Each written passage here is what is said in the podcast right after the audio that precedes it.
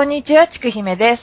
こんにちは、エイと申します。A さん、はい。今日も A さんに楽しいお話を聞かせていただけるって聞いたんで、え前回も、すごい、ちくひめさんのお話は、とても面白かったです。今回でもあれでしょ ?A さんがもうガツンガツン行くんでしょ？いや、今日、今回は、ちょっと、せっかく、あの、アイコンの方にも、あの、素晴らしいものを書いていただいたので、そのあたり、ね、せっかくですからお話を、まあちょっとお聞きいただけたらと。あ、え、副葬品の話、だい、大丈夫ですか？人物ラジオ。あ、いや、もちろんただこうね、副葬品として祀られているのはやっぱこうね、人があってのことですので、あちょっとこうね、ね、土偶の話をしに来たっていう。そうです。本日は、あの、土偶とか、埴輪とかの、土偶とか埴輪とか、はい、話を、じゃあたっぷり、はい、ね、副葬品の話を。そうなんです。うんさせていただこうかなと、はい、先生。はい、思っております。お願いします。はい、とりあえず、あの、私今横にあの、ガチャガチャでゲットした土偶を並べ終わりましたので、あ、あの、一個ずつ、あれでしょ？はい。それを見ながら、なんか、テロみたいに今死ぬほど写真が送られてきたんですけど、いや、あの、いっぱいある中から、こう、よりすぐった画像たちです、ね。よりすぐった15個ぐらいね。そうですね。より、あ、でもあの、縄文時代ってね、1万年ぐらいありますから。あ、じゃあすごいの、もう、その中のって言ったらすごい、あれだね、よりすぐりだね、本当にね。そうですよ。だってもう今だって2000、2000年代ですからね、まだね。まあ、もう作られてないけどね。まあまあまあまあまあ。でもね、やっぱり紀元前1万年から、もう、その紀元前の間で終わってるこうね、あの、時代ですから。もう2000年なんてまだまだですよ。まだまだ甘いと。まだまだ甘いです。まだ早々期じゃないですかね。大先輩じゃないですか、じゃあ、この大先輩ですよ。このね、本当に。この人物は。そうです。必死ですよ、もう、人物に寄せようと。まあ、そこなんですけどね。なかなか。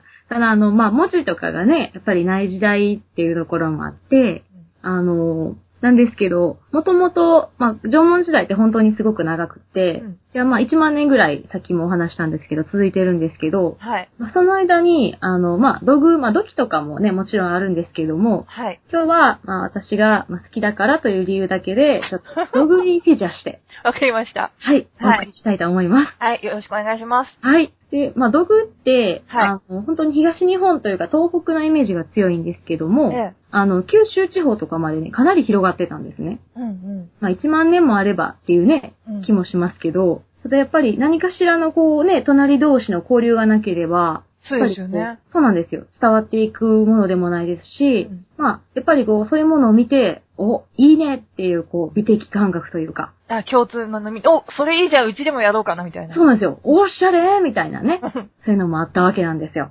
この縄目いいな、みたいなね。あ、いや、まさにでもそうなんです。うんあのーまずですね、はいあのー最初にちょっとこう私が、まずちょっとお話ししておきたいのはですね、はい。土偶と埴輪の違いなんですけどもね。あ、それは、ぜひ知りたいです。そこね、むっちゃ重要なんですけども、はいまあ土偶と埴輪ってまあ同じような感じで OK? みたいな感じで聞かれるんですけども、はいこれ非常に OK じゃないんですね。甘いと、そんなのは。これはね、いけないです。もうこの、あのーこう安易にこうね、並べてはいけないのです。すいません。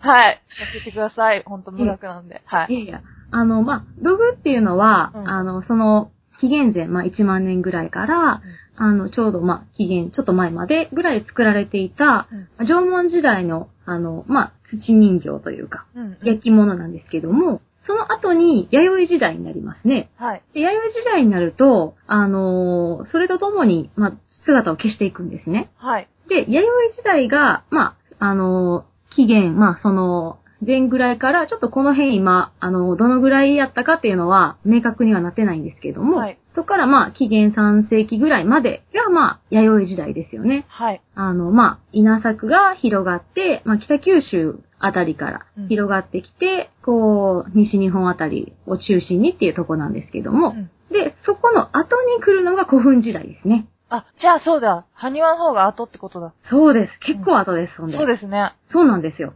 300年ぐらいは、まあ少なくとももう空いてますからね。もうね、あれじゃないですか、3世代ぐらい人が交代しちゃうぐらいの時期じゃないですか。そうです、そうです。でね、かなりね、あの、違うものなんです。うんうん。で、その後に、あの、続いてくる古墳時代に登場するのが埴輪ですね。うんうんうん。で、埴輪っていうのは、あの、古墳、前方後円墳ですね。はい。鍵型の丸いのの下に台形がついてる。うんうん。あれとともに、あの、まあ、できて、あの、前方後円墳とともに消滅したと言われて。いるものです。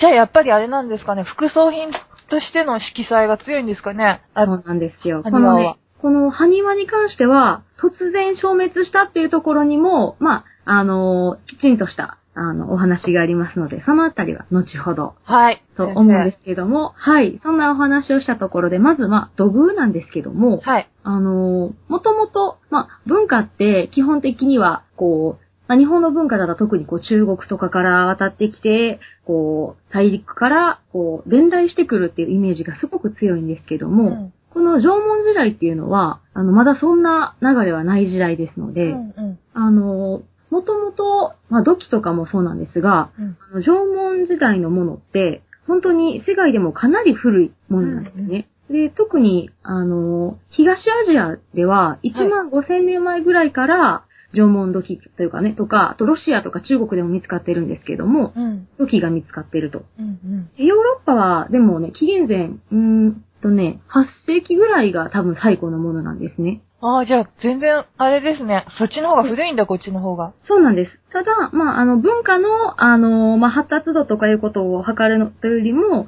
うん。多分、あの、ヨーロッパの方は、まあ、ドッキーをあんまり必要としない生活をしていたというような、あ、そうか、青銅器中心だもんね。そうなんです、あるので、あの、まあ、そのあたりで、こう、出現の時代が違うということもあると思うんですけども、で、まあ、そんな東アジアっていうのはもともとそういう、あの、最古のものが、まあ、たくさんある、まあ、ようなところなんですね。うん。で、そこで、あの、出てきたのが、まあ、土製品の一つの道具なんですけども、まあ、縄文って、あの、もともとは、こう、縄の文様ですよね。うんあうん。の、縄目の、こう、より紐で、あの、こう、押し付けて模様を作ったりをしてたというような。はい。そこから、まあ、縄文時代って言われているんですけども、はい。まあ他にもですね、結構、あの、工夫が凝らされた模様がたくさんありまして、はい。できちんとこう、裏側とかですね、頭のとことかも、かなり作り込まれてます。うんで、あの、点々、こう、棒とかでこう、たくさん点々をついて作ったりとかう、ん。あと、ぐるぐる模様ですね。うん。あの、渦巻きのような形うん。とか、あの、ギザギザとか、うん。かなり多様な模様があります。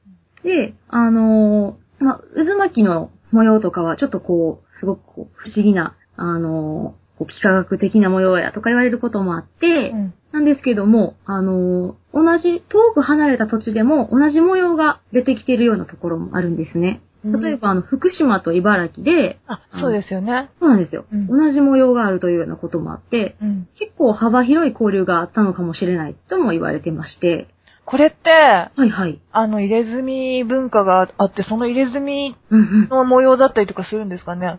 そういうこともね、言われてます。うん。あの、顔とかに模様があったりとか、うん。あのーあとまあ体もそうなんですけども、こう、いろんな、まあ、あの、入れ墨とか、あとまあアクセサリーとか装飾品とかも、うんあの、縄文人はかなり使ってたみたいですね。ゲイメンってやつ？顔の。そうです、そうです。もともとあの、髭があると書いて、こう、友禅とか呼ばれてたりもしたんですけども、そうやって髭っちゅうよりも、あの、まあ、その、タトゥーの方じゃないかっていうことで、あの、ゲイメンと呼ばれることもあるみたいですね。結構、まあ、あの、地域差っていうかね、いば福島と茨城、まあ、今で言うとね、あの、近い感じもしますけども、うんやっぱり、あの、結構な距離なんです。うん。で、あの、例えばその、うわ、この模様いけてんな、みたいな、うん。あの、例えば腰にこうギザギザがあるような模様の道具の特徴が同じようにそういう離れた場所で見つかったりするっていうのは、うん。多分それはこう交流があったっていうこととか、あとこう美意識として、あの、うんこれはすごく素敵だからうちも使おうっていうようなうん。ものがあったと、もすごく考えられるなっていうところですね。同じようなの人が移動したとかも？そうです。集団として移動したということも考えられると思う。で、うんあとはその、完全な形で見つかることがすごく少ないと。あー、土ですもんね。そうなんです。うんただ、あの、まあ、もちろんね、そんな、あの、ずっとずっと昔のものなので、それはまあ完全にね、綺麗な形で見つかることはあまりないだろうっていうこともあるんですが、うんそれだけじゃなくて、あの、まあ、確かにこの腕の結合部とかがね、こう、こうポキッと折れちゃったりっていうことを考えられるんですけども、うん。そうじゃなくて、あえてこう、壊されているような、に見受けられるものも結構あるんですね。へえ、なんで呪術とかに使ったりとかですかね。そうです。もし、呪術的なものとして使われた。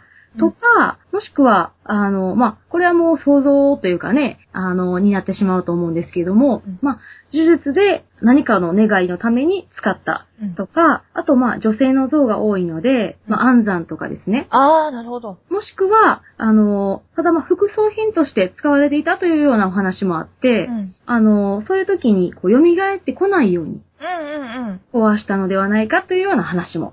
でもこう、それってこう、死体そのものをうん、あのー壊したりというかね、破壊したりっていうようなことではなく、人形の方をうん。破壊するというような、あの、ことをしてたのかもと考えると、それもちょっと特徴的ですよね。うんうん。形のみたいな、やっぱり人形だから？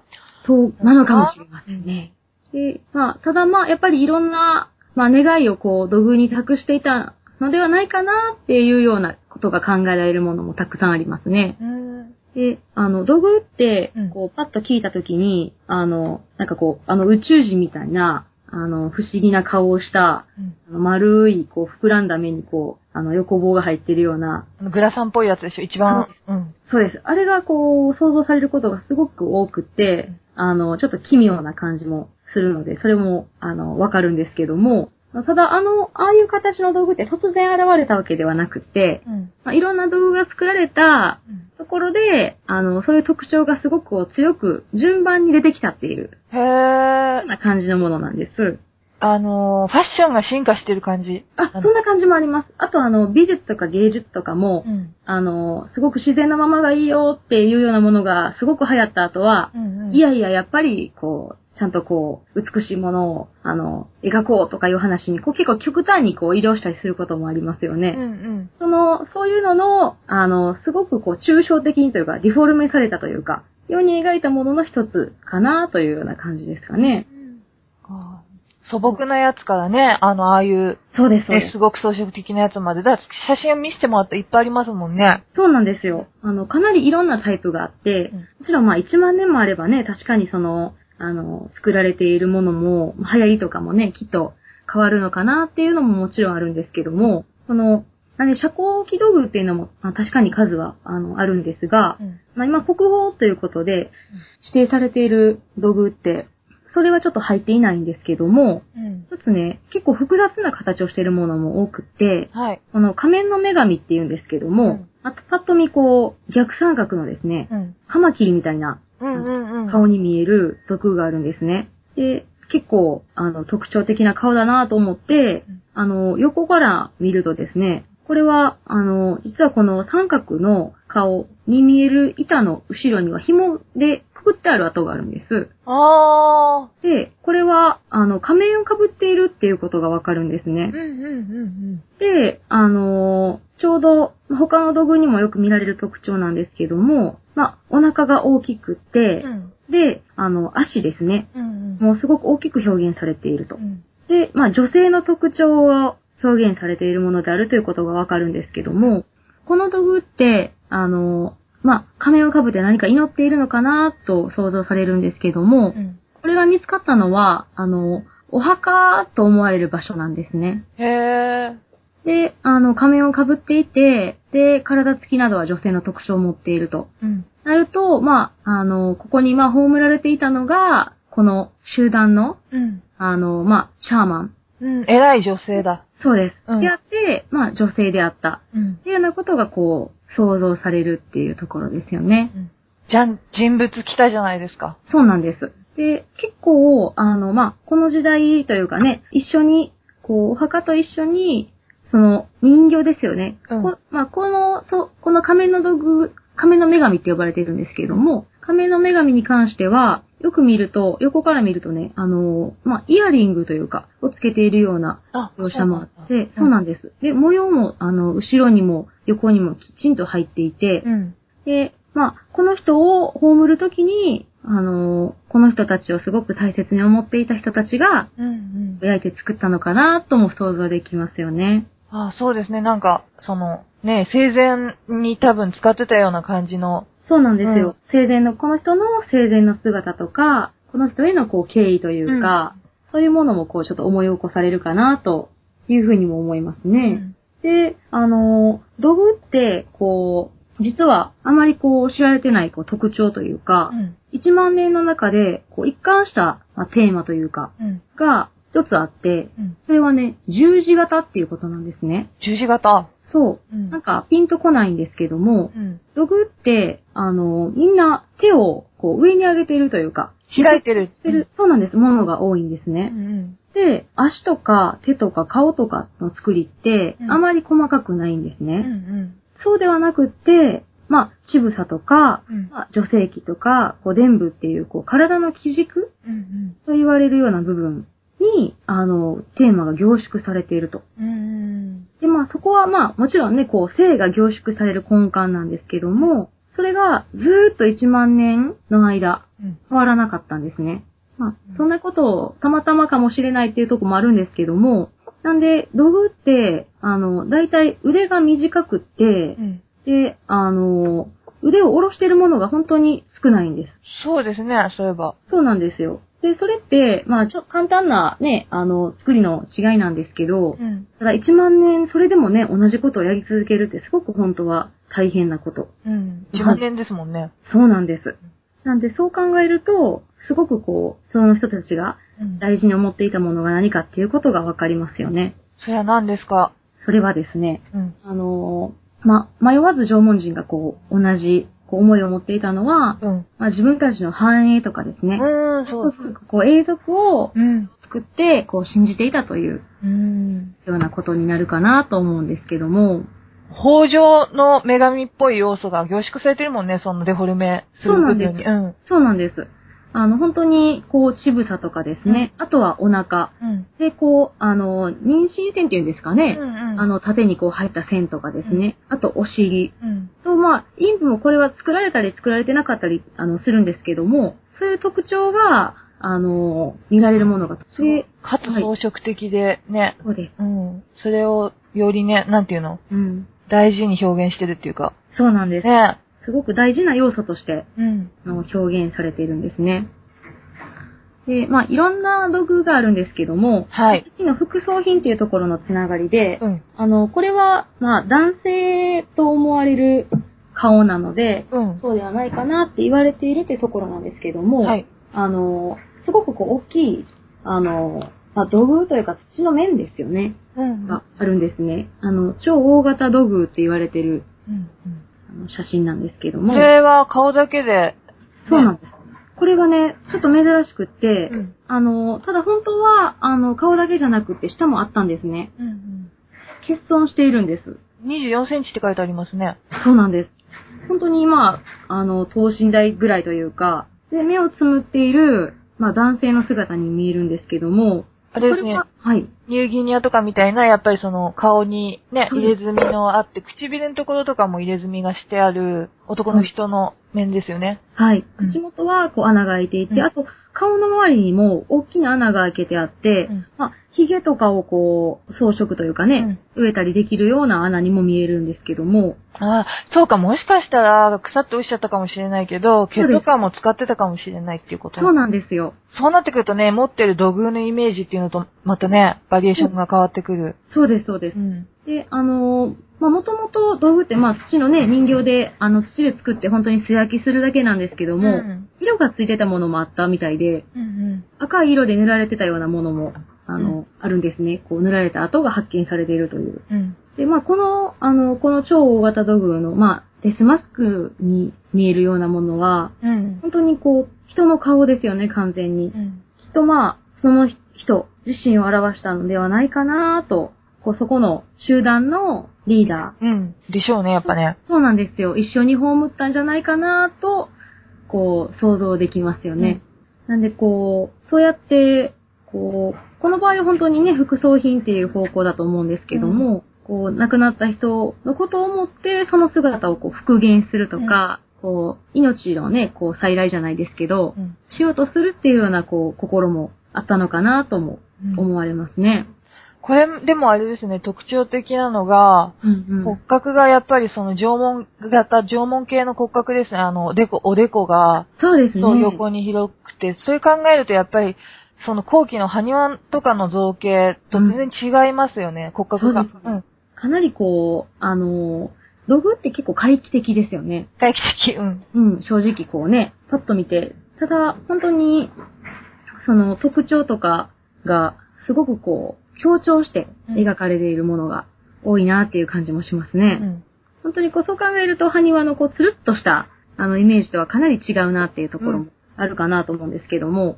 で、まあ、さっきお話ししてたような、あの、土偶が、まあ、かなり女性的な、はいはい。あの、特徴がすごく多いっていうところで、まあ、時代によっては、あの、結構こう、細い土偶があったりもするんですけども、うんそれもまあ、お尻がしっかりこう出ているような特徴があるとか、うんまあ、時代によってこう、表現の仕方が違うんですけども、かなりこうね、あの、その中には、まあ特徴的なというかね、すごく魅力的なものも多くてですね、うん。あの、まあ、あとは動物とかですね、うんうんかたどったものとかも、結構こう、今私たちが見てもこう、面白いなーって思うような造形のものもたくさんあるんですね。で、まあ、ここでちょっと一つですね、はい。あのーまあ、グラマーな。巨乳を、巨乳の道具をですね、うん紹介したいんですけども、はい。あの、山形土偶っていうのがありましてね。山形道具。はい。これは何番目ぐらいかな。ね えーっと、はい。そうなんです。うん。この山形土偶は、あの、特徴的で、あの、まあ、腰のとこにこう、ギザギザ模様が。これさ、でもなんかの怪人みたいですね。そうなんですよ。これね、あの、いわゆる、あれですね、ウルトラマンのうん。ダダにそっくりですね。そっくりですよね。頭の形とかがもう、なんか、なんていうの、なんて言ったらいいんですかね、これ。槍みたいになってるっていう。そうですね。うんあの、これね、山形土偶っていうのは、うんまさにこの山の形をしているところから、あー、そ、はいそっち、山形で出土したからとかじゃない じゃないんですよ。うんそうなんです。あの、まあ、おにぎりみたいなね。おにそう、おにぎり、おにぎり。顔がね、顔の形がおにぎりみたいな感じで、うんさらにちょっとこう、唇が結構たらこっぽいですね。ぽいですねうん。で、目が結構細長いですね。で、首とかにはね、飾り物もしておしゃれなんですけども、まあ、腰もね、そのギザギザ模様で装飾されてるんですけども、これは結構縄文期の中でも、なかなかの巨乳です。そう、比率で言ったら腰よりもね、そうなんです。うん。飛び出してますからね。ね。えー、もう一回巨乳って言って。え巨乳土偶ですね。あ、もうみんな録音してますよ、そこだけ。土偶ですけど。土偶ですけどね。あとね、その、まあその上のですね、ちくひめさん。はい。これもですね、こっちのがなんかでも、すごい、そうです。ね、ウエストとかとの、なんだろう、そうですね。メリハリが。そうなんですよ。で、これはね、すごく遮光器土偶って言われる中の部類ですね。うんうん。目とかは、あのーすごくこう、強調されて、うん、でっかいまぶた、カエルのね、顔みたいな感じになってますけども。あの、みんなが想像するやつですよね、これは、ね。そうです、そうです。うんこれがね、あの、このもう少し後の時代になると、あの、本当にこう、あの、いわゆる、ザ、あの、遮光器土偶っていうような感じになるんですよ。これちょっと女性らしい特徴が残ってますね。うんうん。でこれなんかは本当にもう飛び出してる感じですね。そうですね。なん、なんて言うんでしょう、こう、これは、うん、なんか、こう、ロケットおっぱいみたいなやつですね。ちょっとシリコンですよね、これね。そうですね。これはちょっとなかなかですなねか。なか。はい。鎧っぽくも見えるよね。そうですね。こうやって見ると、あの、結構細かい装飾もあって、がっしりしても見えますね。あれですかね、もしかしてその偉い人で時代が下ってくると、ほら、シャーマンとかの服装もさ、はいはいはい複。雑な金属が使えるようになってきたからっていうのもあるのかもしれない。そうですね。まあ、縄文時代の中は、あの、金属加工というよりも、多分貝とかですね、うん。あの、そういうようなものを加工していたんですが、それでも結構みんなおしゃれな、あの、アクセサリーをつけてますね。なんで、こう、貝殻で作ったピアスとか、うんでピアスもこう、年が、あの、まあ、成人してこう大きくなるごとにこう大きいのに付け替えたりとか、今のあっちのね、風習とかと一緒ですよね、南の方のね。そうです、そうです。本当にそうですね。で、服もね、ちゃんと、あの、なんでしょう、あの、こう、腰になんか布巻いてるとか言うんじゃなくて、ちゃんとこう、毛皮を加工したりとか、あの、繊維でちゃんと服を作ってたりしたので、結構ね、あの、原始人みたいなイメージとはね、違うんですよね、縄文人って。なんで結構みんなおしゃれな感じで、ピアスは結構当たり前の風習やったみたいですね。そうですね。で、最後に、はい。一番、こう、すごいのはこの、もう一個上ですね。奥上。はい。はい。これが縄文ナンバーワングラマあー、これ、わ、すごい。ー道具です。これはなかなか、もうパッと見た瞬間から、もうナンバーワンっていう感じが。しかも結構リアルな。そうなんですよ。ね。さっきのはちょっとね、取ってつけたみたいな感じだった。そうですね。うんこれは多分、あの、きちんとしたというかね、うんナチュラルな渋さですね。この人もあれですね、さっき言った、あの、三角、逆三角形の、あそうなんですよ。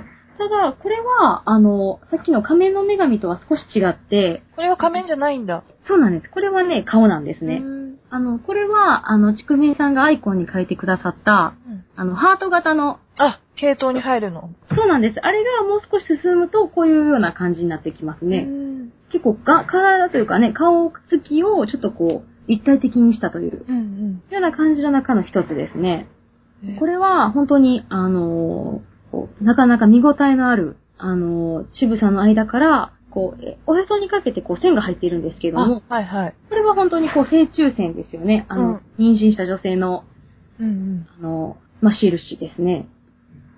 うん。で、へ結構こう、この点々で、あのー作られてるこの模様がうん、よりこう、渋さを際立たせているという。この肩から、首から肩に、腕にかけて、はい。バーってちっちゃい穴が開いてるんですけそうどで、すね。これは何ですかね？これはね、まあ、あのーもう装飾なんですけども、うんこれはまあ、渋さを強調するためにそういう風にしたのか、うん。何かこう、服とかね、装飾品なのかどうか、想像がちょっと楽しいとこなんですけども、そうすることでよりこうね、体が際立たせられているという。そうですね。そうです。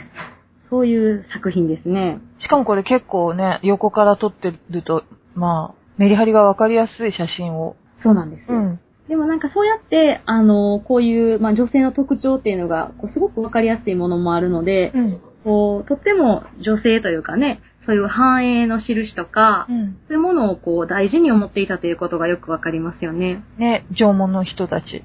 そうです、そうです。であとですね、はい。あのもう少し下にね、あの、まあ、人間じゃないようなものも作られているっていうのも、こう、土偶の不思議な一つではあるんですけども、んこれちょっと猫っぽい土偶があるんですあね。、これやっぱり猫なんですね。そうなんですよ。こう猫、まあ、ヒとかね、なんかこう猫科の何かに見えるんですけども、まあ、人間じゃないっていうような、あのーイメージをすごく強く抱かせているのが、うんこの長い腕ですよね。そう、なんか、多分これでも動物だったら下に伸びるけど、はいあのね、土偶だから、そうなんです。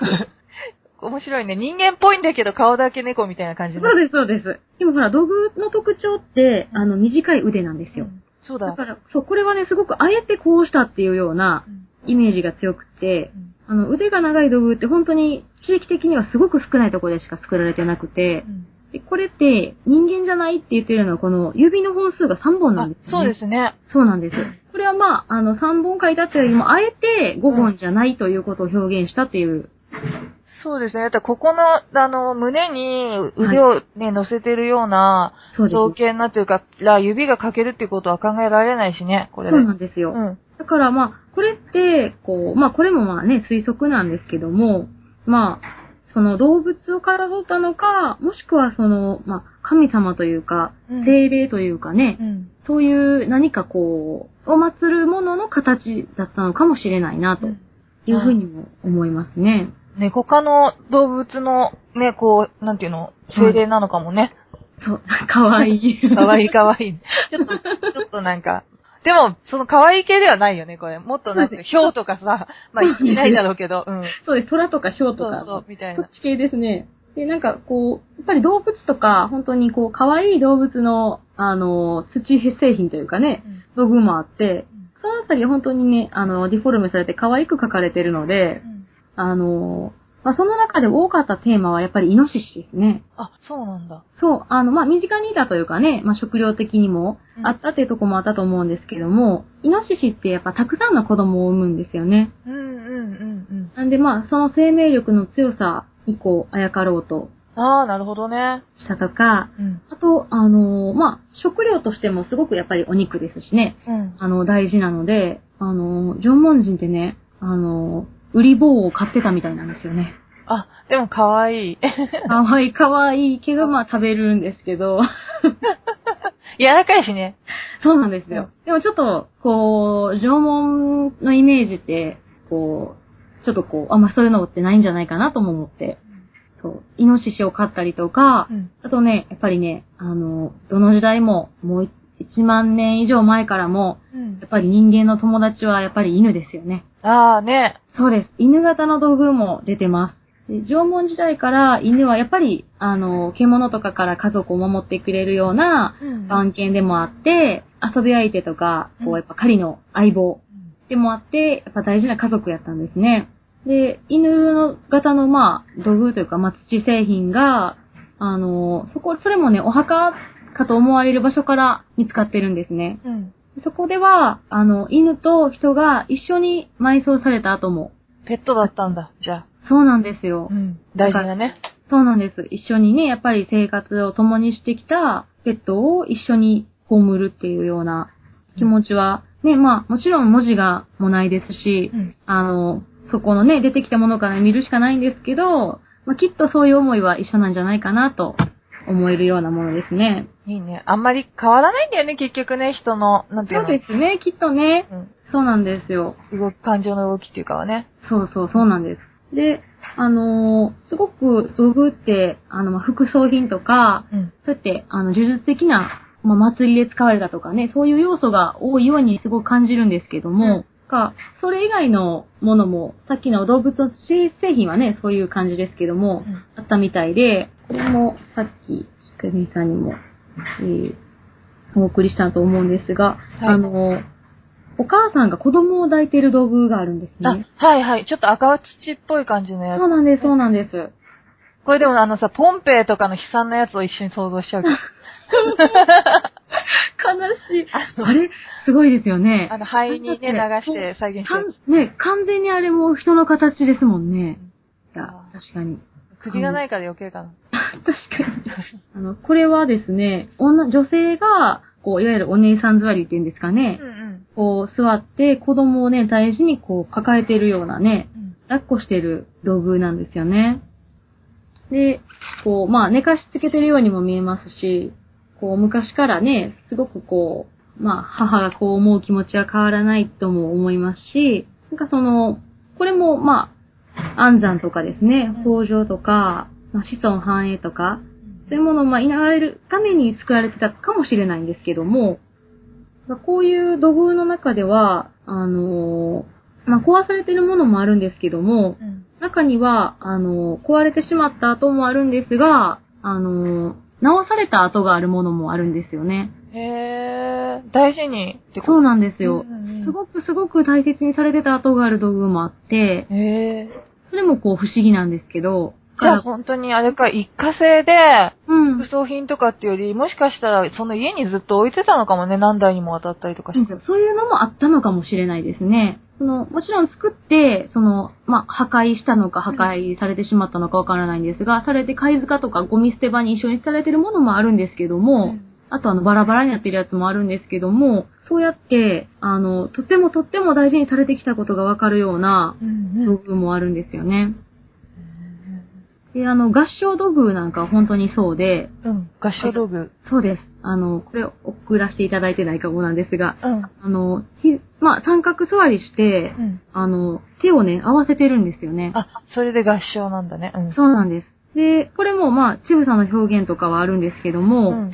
それはどう見てもやっぱり手を合わせて祈ってるんですけども、その時代ね、何かの宗教とかがあるわけでは、ね、あの、伝来しているわけでもなくう、ん。ただ、すごく自然に三角に座りをして、うん。こう、手を合わせているというものが発見されるっていうのもすごいですよね。ちゃんとあれなんだろうね。純粋に川とか木とかのね、そうなんですアニミズよ。ム的な神様にはい。何か祈ってるんでしょうね。そうなんですよ。私これを東京に見に行ったんですけども、あ、そうなん、あ、東京でやってたそうです。かで。はい。東博で。あ、そう、ちょこちょこなんか見に来てますよね。そうなんです。あれでもね、多分、あの、前、あの、お会いしたぐらいの時に、うん。ちょうど一緒に、あの、見に行ったんですよね、あの時。うんうん。あのーまあ、私は住んでるのが、あの、関西なので、なかなかこう、東北に行くのはかなり厳しいんですけども、うんちょっとね、なんかもう、ちゃんとね、スケジュール考えていかないとっていうそ感じ。うなんですよ。しかもこう、結構バラバラにあるんで、うんうんなかなか国宝道具が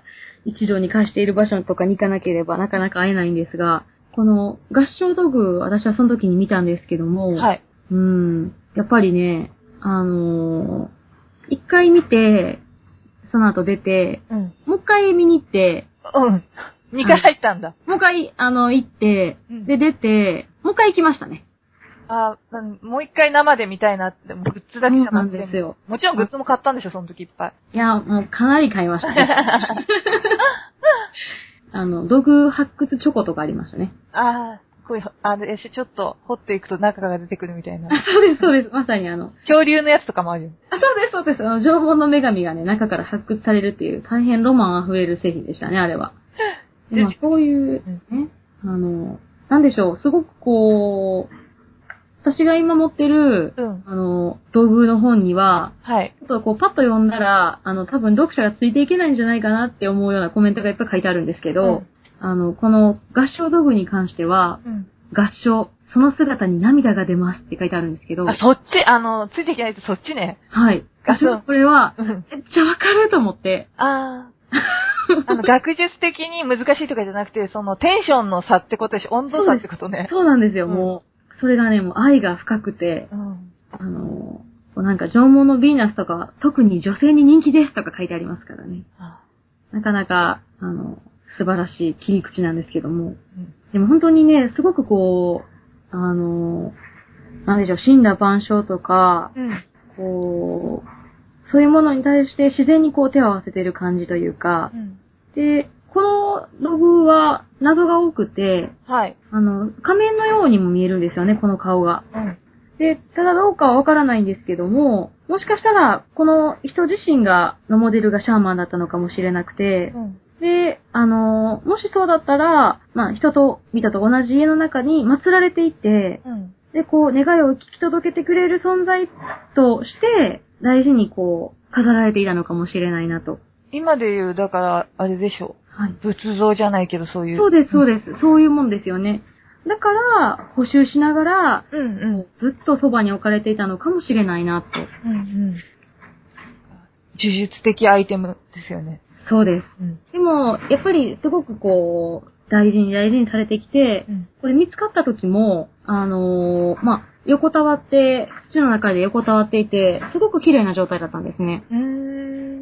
だから、こう、本当に長いことね、あのー大事に大事にされてたっていううんものもあるのかな、というところなんですけども、まあ、長い時間すごくこう、大事にされてた道具なんですけども、うん。うん。あのー縄文時代ってまあ1万年ってすごく長いんですけど、あの、縄文時代から弥生時代にいきなりこう、バッて変わったわけじゃなくて、うん。あの、縄文時代が続いていながら、九州の方から、うん。あの、弥生、まあ、稲作が始まったのがいつかっていうのが今、こう、すごく議論があるところなんで、うんまあ、その弥生文化うん。が北九州からつな、あの、始まってきてうん。るんですが、それでもまだ縄文文化も並行して続いてはいるんです。うん。なんですけど、やっぱり弥生稲作とか、こう、工作を始めて、で、それぐらいから、あの、土偶っていうのはやっぱりすごくこう、姿を消していくんですね。うん。っていうのは、今までは、やっぱりその、神羅万象とか、自然とかですね、うん。そういうものに、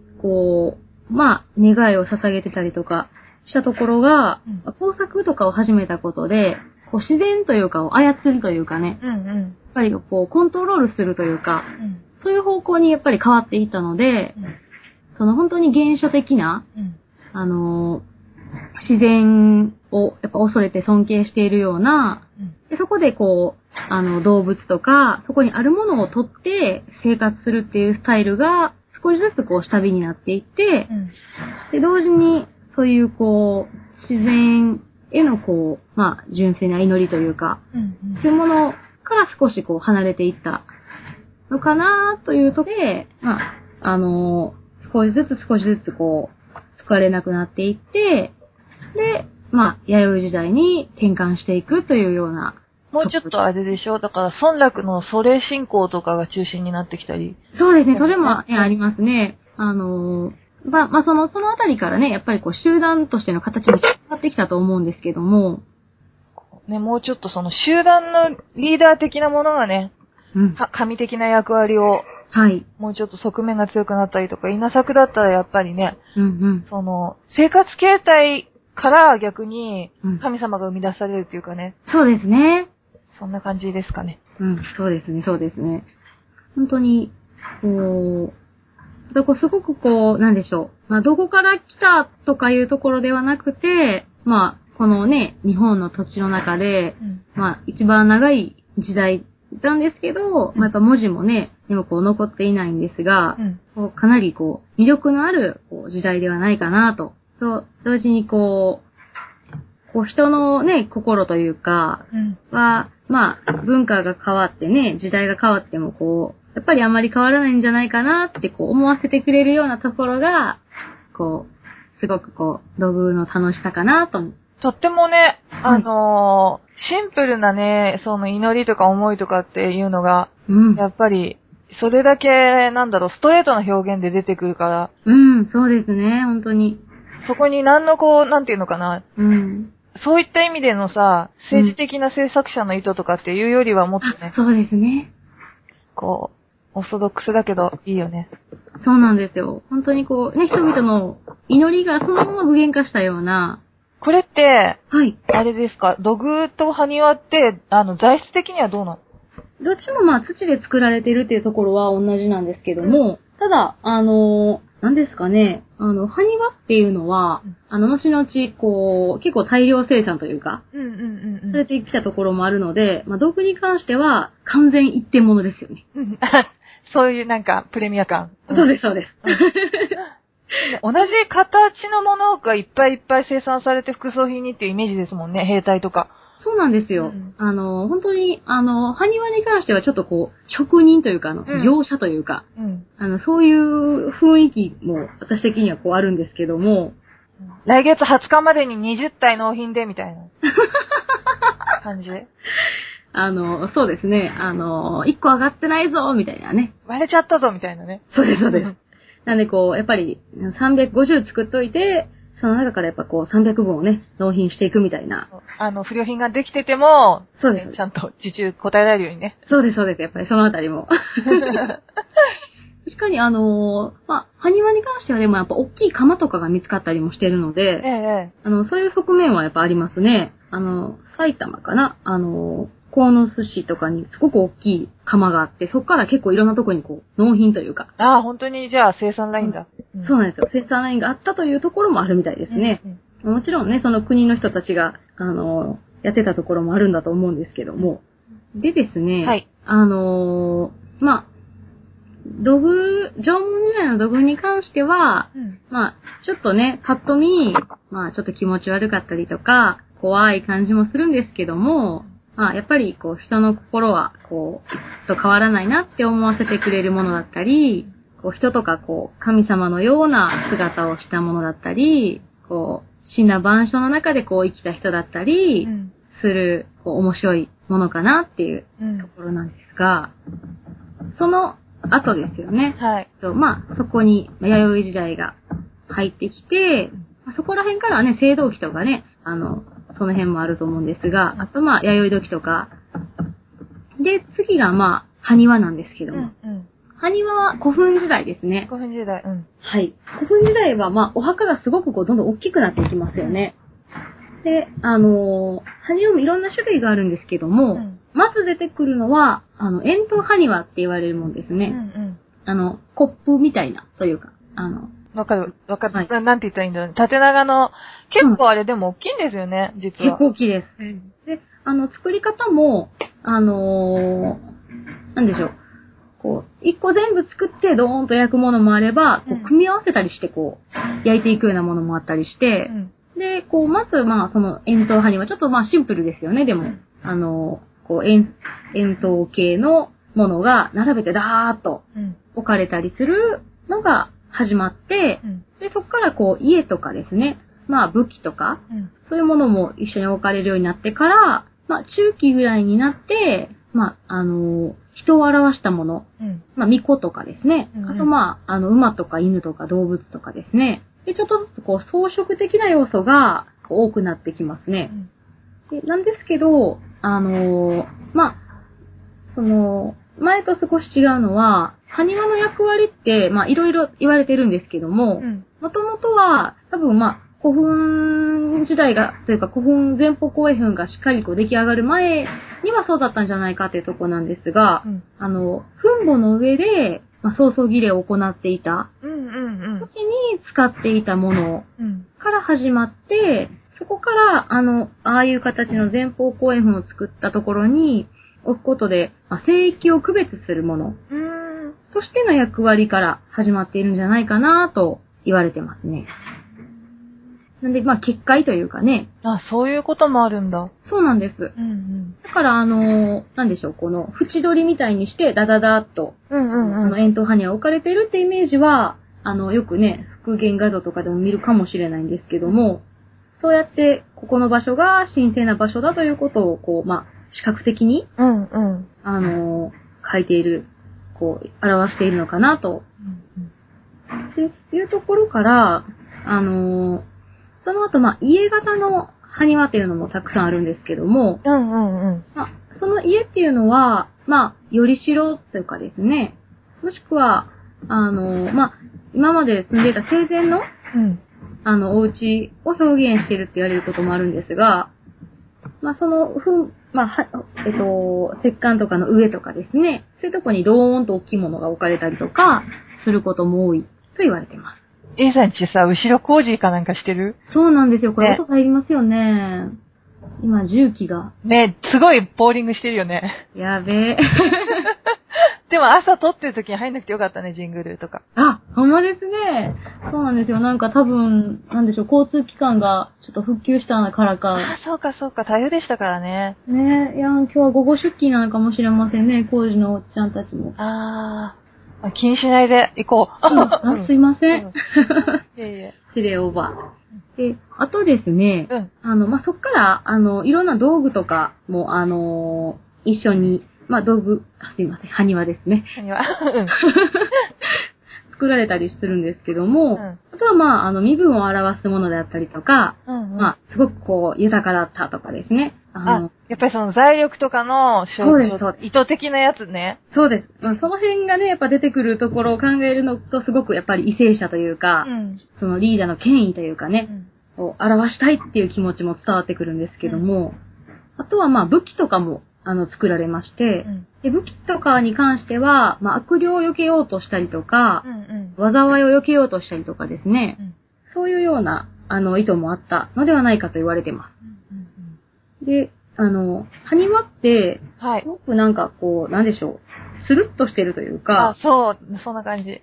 そうなんですよ。あの、土偶みたいな、ちょっとこう、怪奇さというか、うん。気持ち悪さというか、うん。あの、そういうところがあんまりなくって、うん。こう、顔もね、スルッとして、目なんか本当に、あの穴がポンと開いているだけだったりとか、うん。そういうシンプルな作りなんですよね。うん。で、なんでしょう、まあ、そん、あの、悪口言うわけではないんですが、うん あの、ディテールはあんまり気にしない感じですね。うんうん。やっぱり量産？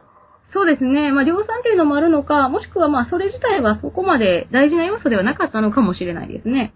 あとはもう服装とかが多分全然、ね、その文化の系統が違うだろうから。そうですね。ただ、やっぱりそれを、そういう埴輪とかの形を見ると、あの、その時代のね、こう、服装とか髪型とか、うん。そういうのがこうわかるなっていうところもあるんですけども、こう、人というかね、型の埴輪とかに関しては、こう指先とかなんかもう全然描かれてないんですよね。うん。まあそこまでのディテールが難しかったのかもしれないんですがう、ん。あの、まあたくさん作ると。うん。うん。でも、あのーやっぱりお墓に一緒に埋葬されたのは、うん。あのーまあ、亡くなった人が、あのー現世での生活を、そのまま向こうで、あの世でやっても困らないように、いろんなものを用意したというような、うん。うん。うんすごく強くあってう、ん。で、あのーそこで、その、まあ、円筒埴輪とかで、まあ、教会を表すために、まあ、現世とあの世の区別とか、うん。うん。そういうような、こう、なんでしょう。視覚的にわかりやすい形での境界線、そうですね、を作ったっていうところですね。で、その、まあ、衣服とか髪型とか、あの武器とか、あと農具とかですね。うん。あの、そんなのもあったりとか、で、そっからですね、人とか馬とか犬とか動物も結構、あの、作られるようになって、うん。で、あのーそれも、まあ、さっきのね、縄文時代にもあったんですけども、同じように、イノシシとかですね。あと、まあ、馬とか、うん。犬とかも、これもまあ同じなんですけども、あのーこの、この前これもちくひめさんとは少しお話ししたんですが、うん。うん。はいはい。ここでね、作られてる犬なんかは特に、あのー見ると首輪をつけてるのがわかるんですよあね。、ね。そうなんですう。ん。で、あの、首輪というか鈴をつけられていて、うん。で、あのーすごく尻尾とかもね、くるっとしてて写実的で、うん。で、表情もすごくよく見て作られてるなというのが、うん。まあ、埴輪特有のシンプルな形状ながらよく伝わってくるっていうところがあって、うん。で、まあ、まあ、か、ね、間違いなくね、きっとこう人に飼われてたものがモデルじゃないかなって思われるんですけども、人懐っこい顔してますよね。そうなんです。ちょっとね、笑っているというか、こう、舌を出して、うんこう、尻尾振ってる感じですよね。で、そういうものも一緒に、やっぱ言われ、入れられていて、うん。で、そのね、時代も一緒なんですが、うんやっぱりこう、まあ死者をね、悼む気持ちとともに、ずっとこう、まあ一緒にいられるように一緒に葬ったってものとか、まあ鳥とかね、あとまあイノシシとかもあるんですけども、うん。結構、あの、ディフォルメされてね、あの、一緒にいられてるものも多いですねう。ん。私はこの巻き場音に似てる埴輪が好きなんですうん。かわいいよね。お尻とかかわいいよ。よ。そうなんですよ。ちゃんとね、こう、口元とかもちょっとこう作ってあってう、ん。お尻もちゃんと作られてるという。で、あのーこの埴輪なんですけども、はい。まあ、まあ、いろんな用途があって、まあ、作られていたものではあるんですが、うん。あのーこれは前方後円墳が、うんあの、作られなくなった時に突然消滅します。もこれがなんかちょっとこう、あの、不思議な歴史なんですけども、う、はい。あの、ただ前方後円墳が作られなくなったのが6世紀の後半なんですね。うん。で、この時代って、あの、仏教が伝来してきたんです。うん。で、前方後円墳ではなくってうん、方墳って言うんですけども、うんあの、方って四角って意味ですね。うん。うん。四角いお墓と寺院うん。のセットに取って代わられたんですね。あの、白草霊のやつ？えっとね、なんでしょう？あのー、そう霊なのかな？あのー、蘇我の馬子とかの時代になると、ん。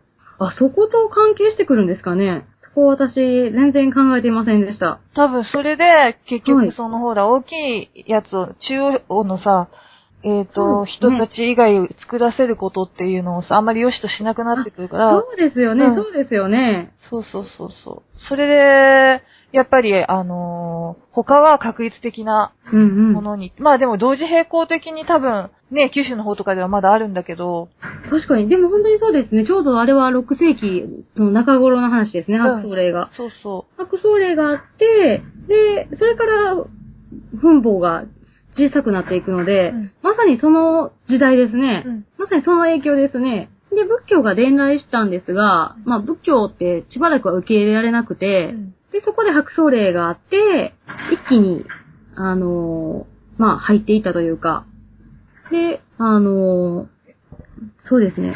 あの、仏教の伝来と、そうですね、その白草霊もすごく密接に関係してますね。あ、そうだ、白草霊を説明しないとダメかもしえっ、と、白草霊は、うんえっ、と、今ちゃんと調べました。646年ですね。あのーまあ、大化2年に、うん大化の改新の中で規定された法律ですね。で、えっ、と、まあ、王とか庶民とか身分によって作って良い墓を制限して、で、まあ、巡視や巡葬を禁止してうん、で、天皇のお墓を作るのにかける時間を1週間以内と決めたりなど、制限が加えられて、うんその結果、お墓が小型になって、簡素化されていって、いったといううん法律ですね。そうですね。あ、あ、そうだそうだ。すごく大事なことなんですが、あの、埴輪って、うんあの、こう、巡視を、あの、しなくていいように作ったっていう、なんかこう、話が、どっかで聞くことがあるんですけども、あの、日本では、巡視って行われてなくって、うん。まあ中国では確かに、あの、王様が死ぬと、家来は全員ぶっ殺されてしまって、うん。あの、一緒に埋まるといううん。うん。ようなことが、あの、あったと思うんですが、うん日本では、あの、そういうものは確認はされていなくて、ね、記録では出てないですよね。そうなんですよ。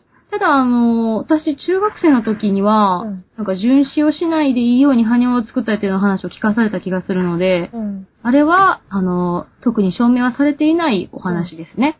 そう、あの、習った時代によって結構ね、私たちの時とかも多分相うん当、縄文の長さなんかなんてそれこそ、あ今、そうですよね。全然違うから、う。うんんうん。それこう、どんどんね、出てきて変わるからね、いろんなものが。そうなんですよね、本当に。あの、一時ね、縄文土器が世界で一番古いなんて言われてた時もありましたが、そこからね、中国とかでももっと古いのが出てきて変わったりもしますもんね。ただその、なんだろう、一般的にシステムとしてなくても、うんうんその村落とか、その為政者の考えによっては、巡視があった地域もあるかもしれないから、九州の方とかね。うん。そうですね。だから、なんだろう、言い切り型にしなければ多分、そこら辺はグレーでいいのかもしれない。あ、そうですね。で、まあ一応その、あの、白草令では、うんあの、まあ中国に習っているので、うんこのまあ順馬、人馬の巡視巡礼とかも、巡祖とかも、あの、禁止するっていうのも盛り込まれているっていうところはありますね。うんそれでですね、はい。あ、そうです、そうです。で、それ以前の、まあ、この古墳時代はい。は、あの、みんな、まあ、祖先を、まあ、大事にしてる、まあ、まあ、氏神というかね、うん。とか、それぞれが、まあ、みんな大事にしてるっていうようなところもあったのを、うん。まあ、仏教で、まあ、みんなが同じものを拝むというようなところに変えていって、まあ、祈りとか、うんこう、宗教の概念はガラッと変わったと思うんですけども、まあ、そういう、こう、大きな転換があって、うんハニバは、まあ、突如姿を消すことになりました。はい。はい。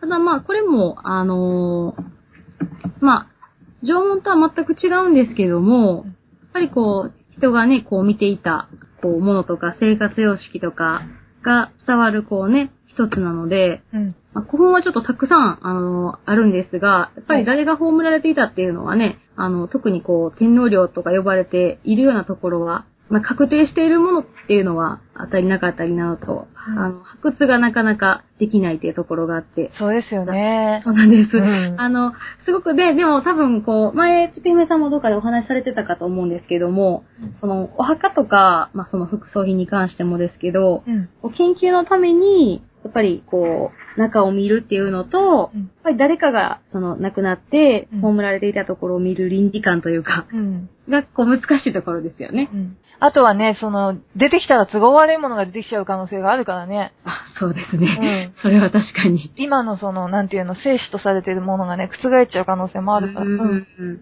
そうですよね。なんで、ちょっとね、こう、いろんなものが明らかになるのが難しいところはあるんですけども、ただロマンはありますよね。ありますね。はい。うん。なんで、こう、ちょうどこのね、この前方後編が作られなくなって、宝奮と寺院っていうのは、こう、石舞台とかもアスカのね、うん。まさにそうですので、うんうん。ちょっとまた、そういうのを思いつつ、アスカにも行こうかなと思います。いいですね。そうなんですよ。まあ、ということで、あのーまあ、私はまあ個人的に、はい立体物というんですかね、うん。彫像とかこういう、こう、まあ、造形物。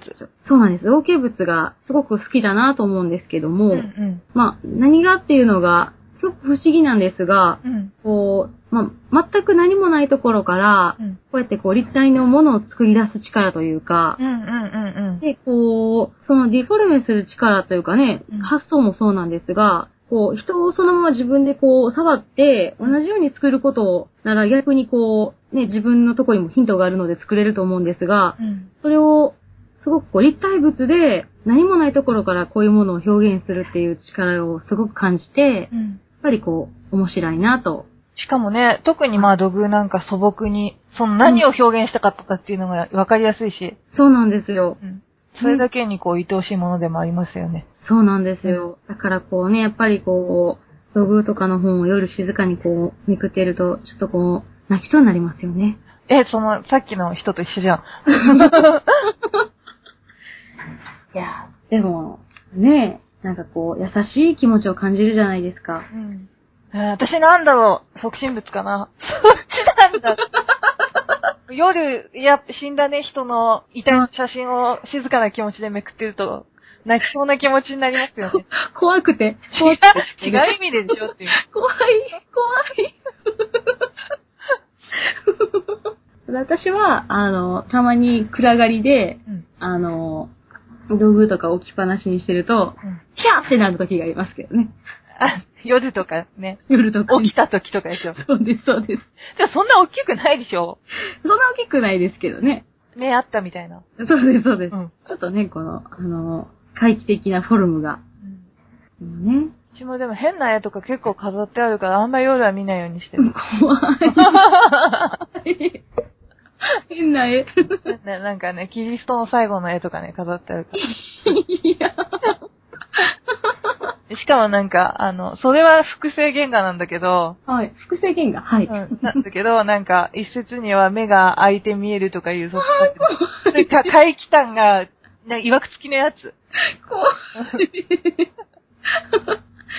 そうですね。きっと信じている気持ちでね、あの、よくね、あの、ありますもんね。こう、こう、瞬きしてらっしゃるとかね。そう。まあ、光の加減なんですけどね、昼間にあれするととかっていうのはね、塗料に光が差すことによって眼球に見えるっていう。あー、なるほど。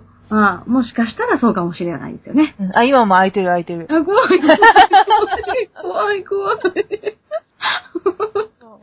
私はあれですから、あの、部屋とかにはもう、リラックマとかしかないですかで、ちょっとあれでしょ？だからその、2種類あるんだもんね。ら。2種類。リラックマとかあるけどドグマあるでしょ？あそうですね。うんあの、自然な、あの、流れで、まあ、共存している世界ですよね。なんか、好きなものを置いてるだけっていう。そうですね。そうね。あの、そのあたりはね、確かにね。この間はアシュラ像が加わりましたからね。ね大興奮でしたよね、なんか。当たったっつって。いや、そうなんですよ。もう、ちょっと運試しと思って、うん。あの、一応ね、あの、まあ、仁王像と、うんあとはあの、弥勒菩薩のハンカシユイ像と、うん。アシュラというのが出てくるガチャガチャなんですけども、でも、外れなしだね、それね。いや、外れなしなんですけどね、私うん一個持ってるんですよね。あ、そっか。そう、あの、仁王、仁王さんの、うん。あの、こう、運行を持ってるんで、うん。運行かぶりはちょっと、ちょっとなと。ちょっとテンション下がるなと思って。そうなんですよ。で、出したら、アシュラですからね。しかも、アシュラ見に行った後にアシュラですからね。なんかあるんだよ、じゃそうなんですあ。よう。ん。あめっちゃラッキーと思って、ウキウキで帰りましたね。こう、なんかこう結構ね、その昔、縄文とかね、その発掘されたりしたらこう全然変わっちゃうんで、うん。なんかこう最近こう新しい本とかをこう手に入れてみたんですけど、うん。やっぱりこう、どんどん変わっていったりしますよね、見方とかもね。そうですね。そうなんですよ。それがね、でもいいですよね。ずっと追い続けてくださいよ。そうですね。なんかこう、楽しい趣味程度なんで、あの、あんまり詳しくないんですけど、いやいやいや。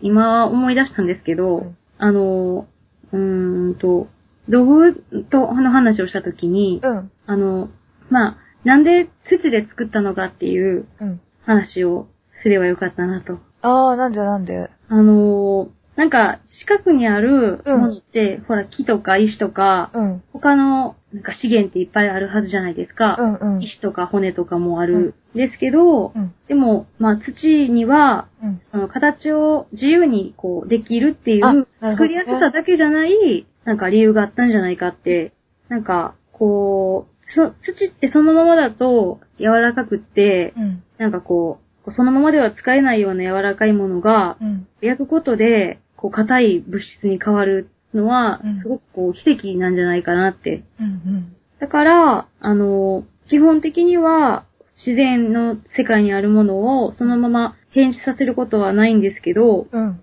粘土とか土器の、こう、その不思議な、その性質の変化に対しては、うん。すごくこう、うん、イフというかう、ん。畏敬の気持ちを抱いてたのじゃないかと。うん。うん。で、その縄文の人たちが自然界の精霊とか、うんまあ、神様みたいなものをすごくこう大事に思ってたっていうのは、うん。この、やっぱ祈ってる姿とか、うんその、豊穣を祈っていたような像を見てもよく想像できるんですけど、なんか、こう、土の神様、うん粘土で、それにこう混ぜるような石とかの神様とか、それを乾燥させる、その太陽とか、うんその、焼くための火とか、うん。そういうこう、自然にあるいろんな神様の力によって、うん。初めて作られるものうん。なんで、こう、出来上がったものには、うんあの、そういうすべての神様の力が込められるとか、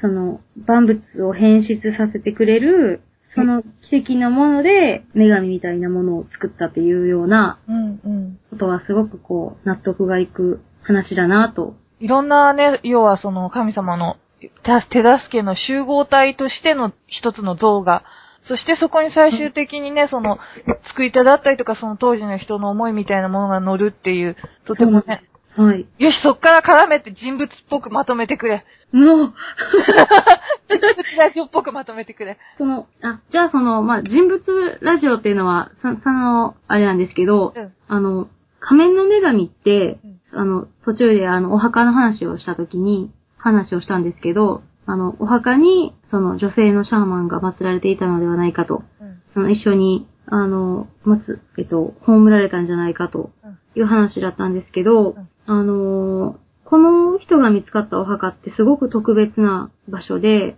あのーまあ、縄文時代の後期うん。なんですけど、うんこの、ここって長野県の茅野の中津原遺跡なんですね。へで、ここでは、うんあのー113件もの住居が、ー。うん。あの、二つ三つのこう丸い形、環状の形に配置されている、うん。すごく都市、あの、大きな集落の遺跡だったんですね。うん。で、その、まあ、東側の輪っかが大きくって、うん。その中央にはお墓のような、こう、ものが多数あって、その中心の、あの、70号って呼ばれている、まあ、墓、お墓の穴から、ほぼ無傷で、この亀の女神っていうのが出てきたんですね。はい。で、それはすごくこう、生前の死者との関係が、こう、思わせるものであって、で、その、そこの穴っていうのは、あの、すごくこう、計画的に作られていてう、ん。まあ、直径が1.5メートルでうん、で、えっと、短い方が1メートルぐらい。うん。で、えっと、まあ、綺麗に、あの、まあ墓穴が他にこう2基ぐらい並んでいるという。はい。うん。ここに埋葬された人の、がすごく、こう、すごく高いというか、ただならない立場だったっていうことがうん、すごくよくわかるんですけど、あの、よくこう見ると、この仮面の女神っていうのはうん、その人の遺体と全く同じに葬られたわけではなくて、うん。遺体を埋め戻した後に、うんわざわざその土偶が入るだけの穴をもう一度開けてそこに安置したへー。っていう。なんで、最初から計画的に、まず遺体をそこに安置してから、うん。もう一回その、まあ、土偶を、を入る部分を残して埋めたのか、うん。一旦こう埋めた後に、うんもう一回こう思い出したかのように土偶の入る部分を掘り起こして埋めたのかはわからないんですけど、うん。すごくこの人の遺体のことをすごく強く意識して、うん。この仮面の女神を埋めたっていうのはきっと間違いがないんですね。もしかしたらさ、な、なんか会があったりしたのかもね、シャーマン的な人が亡くなった後に。そうなんです。ただね、このうん。木、あの、この整然と並んでいるあと2基のうん。墓穴っていうのを、えああのお墓の穴っていうのを言ったんですけど、多分、隣り合わせにあるその2基のお墓にも、うん。同じように、仙台とか、先々代とかのシャーマンを祀っていたのではないかと。うん。その成功に作ってあるので、うん。で、いうふうにも思われていて、で、あの、その仮面の女神が収められているお墓は、その3つの並んでいるお墓の中でも一番新しいものなんですね。うん。なんで、きっとこの中津原遺跡の最後のお墓なんです。あー、なるほど。そうなんですようん。で、この諏訪地方って、うん。縄文中期には、うん。ものすごく繁栄した、もう、縄文王国と言われるぐらいに繁栄した場所なんですね。うん。なんですけど、あの、中期が一番盛んで、その後、遺跡の数はすごく減少してしまって、後期になると、もう、遺跡の数がどんどん減ってしまって、うん。住居は全然ないような状態になってしまってたうん。みたいなんです。うん。で、あのーこの古いお墓は、うんまあ、仙台、先々代、あの、だったんだと思うんですが、うん。この、うん、この頃には、うん。あの、まあ、人も本当に、本当に少なくなってて、うん。で、あの、どんどん、こう、東からの文化というか、関東とかう、ん。東北のこう、文化が入ってきてうん、ここで、あの、すごくこう、主流だったもの、文化は、本当にこう、なんでしょう。あの、すくまあ、少なくというかあ薄くなってきてしまって、うんうんあの、すごくその関東、東北の影響下に入ってしまっていたんですね。で、この、さ中津原遺跡っていうのは、うん。その地域の最後の繁栄の姿。で、そこ、れをきっと必死に支えたシャーマンと、うん。この仮面の女神なんですよね。うーん。だから、多分このシャーマンの人がうん。亡くなった時には、うん。もう、その集落は解体を余儀なくされた。あー、なるほどねすごいね。そうなんですよ。それを考えるとより。そうなんです。うんだから、だから最後の、うんこの、まあ、王様というかね、うん。がきっとこの人なんじゃないかなって思われてるんですけど、うん。その、だからきっと、その、まあ、きっとね、その、そこに、そこでこう、信仰されてたというか、うん。その、女神もきっともう、この方が亡くなってしまった時点で、うん。もうね、過去のものになってしまうということはみんな分かったんですけど、うん。ただその、残されたこの集落の人々は、うん。それまでの繁栄に、うんやっぱりすごく感謝を抱いて、うん。できるだけ手厚い葬送をしたいとうん。思って、あの、こうやって多分遺体を安置して、で、もう一回縄文の女神を後で、うん。あの、綺麗に横たれたんじゃないかなと。うん。うん。で、あのこれってさっき少しお話ししたように、はい。この土偶は一回意図的に右足を壊されてることが分かってるんですね。うん。で、あの、付け根、右足を付け根からこう剥ぎ取るように破壊して、で、それ、その後もう一回埋葬するときにうん。元に戻すように置いている。うん。での一辺がちゃんとこう内部に収まるように入れている。これはまあ、きっと意図的に本当にそうしたんだろうということなんですけど、うん。これは、あのーこれはこの私が今、まあ、あの見てるこの本の著者のうん仮説では、うん。なんですけど、この、まあ、これ以外にも、この土偶の中に何かが入っていたっていう例があるんですね。うん。うん。その壊した足の部分には、うん。何か大切なものが入っていたのかもしれないと。うん。で、北海道にある遺跡から出土した土偶の足には、うん。あの、こう、玉が、血の玉が入っていたと。へえ。で、まあ、何が、なぜそれを入れたのかはわからないんですけど、うん。もしかしたら、その玉をわざわざ土偶に入れるのは、うん。新しい生命が、うんそ。の母体の中に宿るっていう。ような意味合いだったのかもしれない。その、まあ、それは人の、まあ、人間とは限らず、うん。その、まあ、玉であること、まあ、そうやって丸ですよね。あと、魂だからね。そうなんですよ。うん。ですごく何か無限の形を連想させてるものでもあって、あらゆるこう、生命とかうん成長とか、そういう願いを込めて、その神の中でそれが熟成されるというか、うん。で、あの、そのために作ったのではないかなとうん言われていると。なんで、その、まあ、これはすごくこう、この仮面の女神は、うん。そういうふうにこう、すごく特徴的に葬られていて、それが分かったんですけど、きっとこう、他のところにも、うん。こういう、まあ、お話というか、うん。うんそ。の、その時代に活躍した、うんまあ、シャーマンとか、その土地のリーダー自身と、その人たちを、あのすごく大切にして、こう、感謝をしてうん、手厚くこう、送りたいという、うん。その、埋葬する側うん。の、こう、気持ちまで、すごくこう、読み取れるものかなと思います。ね、そして、もしかしてね、集落がもう解散してしまっても、そこに何か入れることによって、次にね、自分たちのその、ね、はい。あれを繋いでいくっていうような思いもあったのかもしれないしね。そうなんですよ。そこに、まあ、何かね、その、まあ、感謝と何かを託したのかもうん。しれないので、やっぱりこう、まあ、本当にアミニミズムですよね。うん。こう、まあ、土偶はやっぱりその狩猟とか採集していた経済の時代なので、やっぱり自然と共生して、こう、万物にこう、精霊が宿るという考えは、農耕とはかなりね、こ異なっているので、あのそういうところもあったんだと思うんですけど、うんだからまあ、シャーマンもね、きっと立場も変わっていたでしょうし、その、そういう全体の調和というか、うん。あの、争いがきっとあんまりなかった時代なんですよね、縄文時代って。そう言われてますね。そうなんんです。あのーまあ、そこにあるものを取っていたっていうこともあって、あの、まあ、その分自然に左右されることは多いんですけど、ただやっぱりそれが1万年続いたのと、うんあとまあ、土偶が同じように自然とこう全国に広がっていったのと、そういうところから考えても、とそういう、あの、まあ、そこにあるものをね、収集しているので、そういう平和な、まあ、あまり貧富の差もないと言われているような時代だったんですが、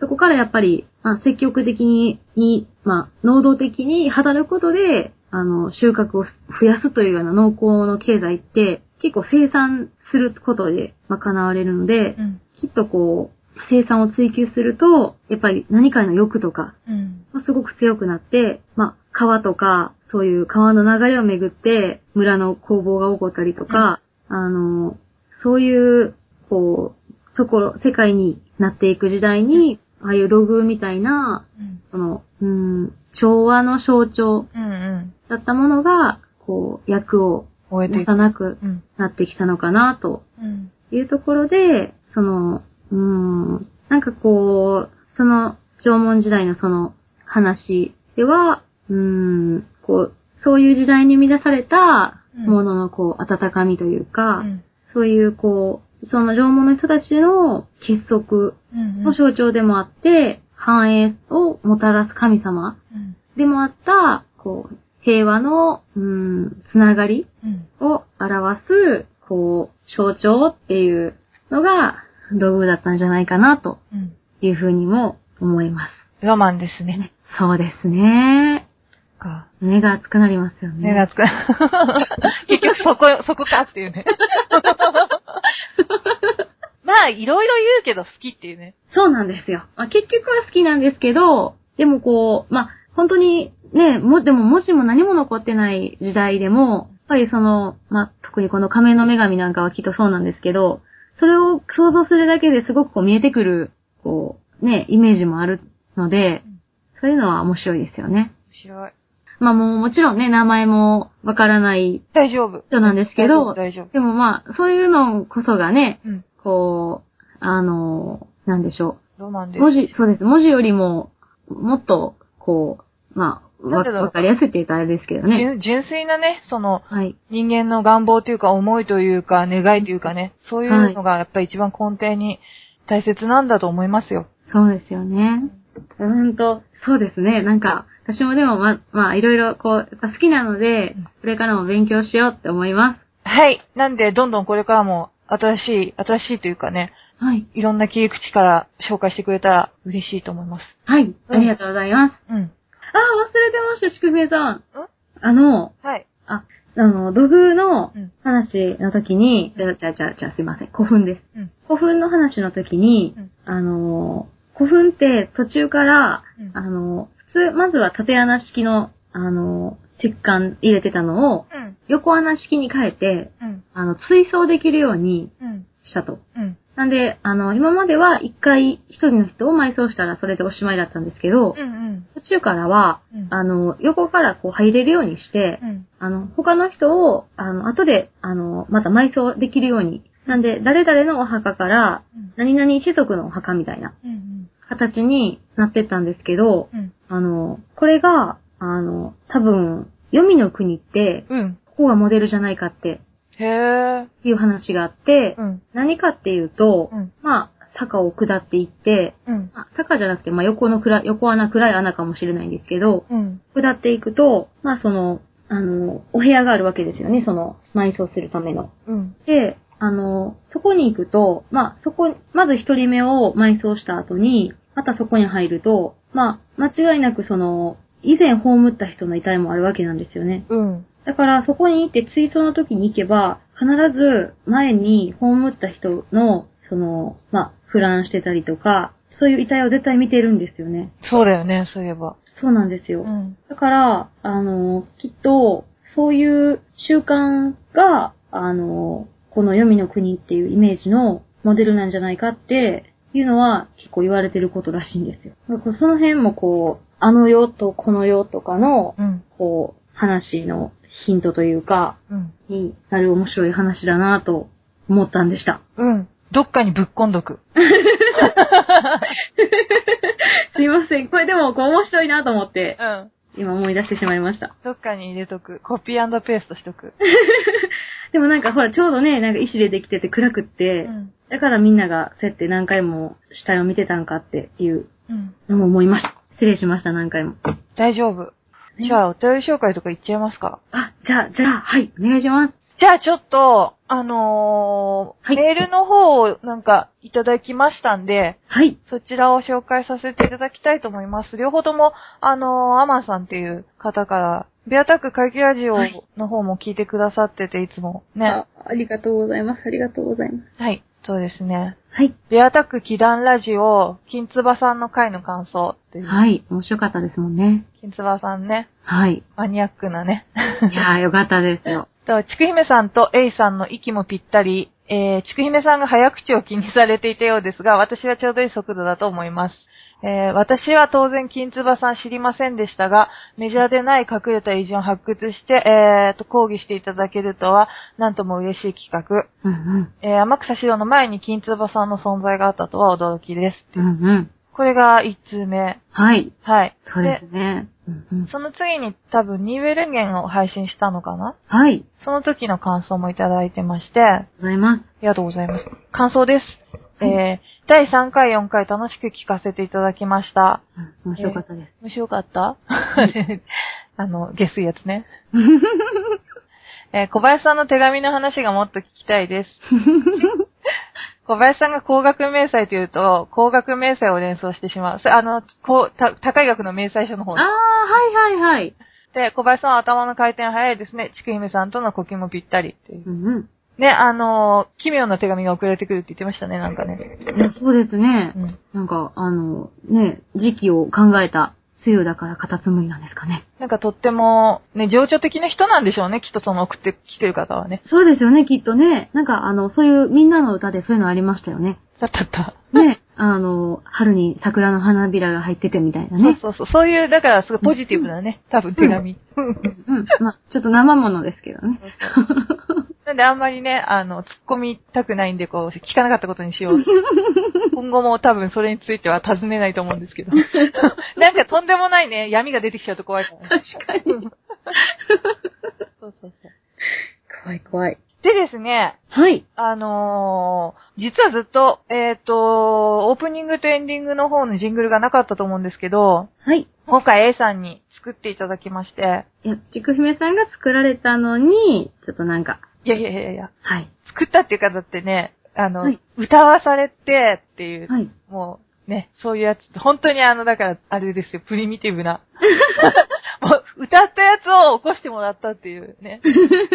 しかもさ、あれね、自作の詩がついてるから、そうです、そうです。ね、自分で作って自分で歌詞で歌ったっていう、すごい、しかも夜のね、1時くらいに痛い。そうですね。私は布団かぶってキーボード弾いてましね。それを今回歌詞は、だから、フルバージョンじゃなくて、本当にそのジングル用に、あの、リズムっていうかね、あはいの、あれだけちょっとアレンジして作っていただいたのを晴れて使わせていただけることになりました。多彩な A さんは、た。いやいやいやいそのうち歌いでもやってくれるっていう。や。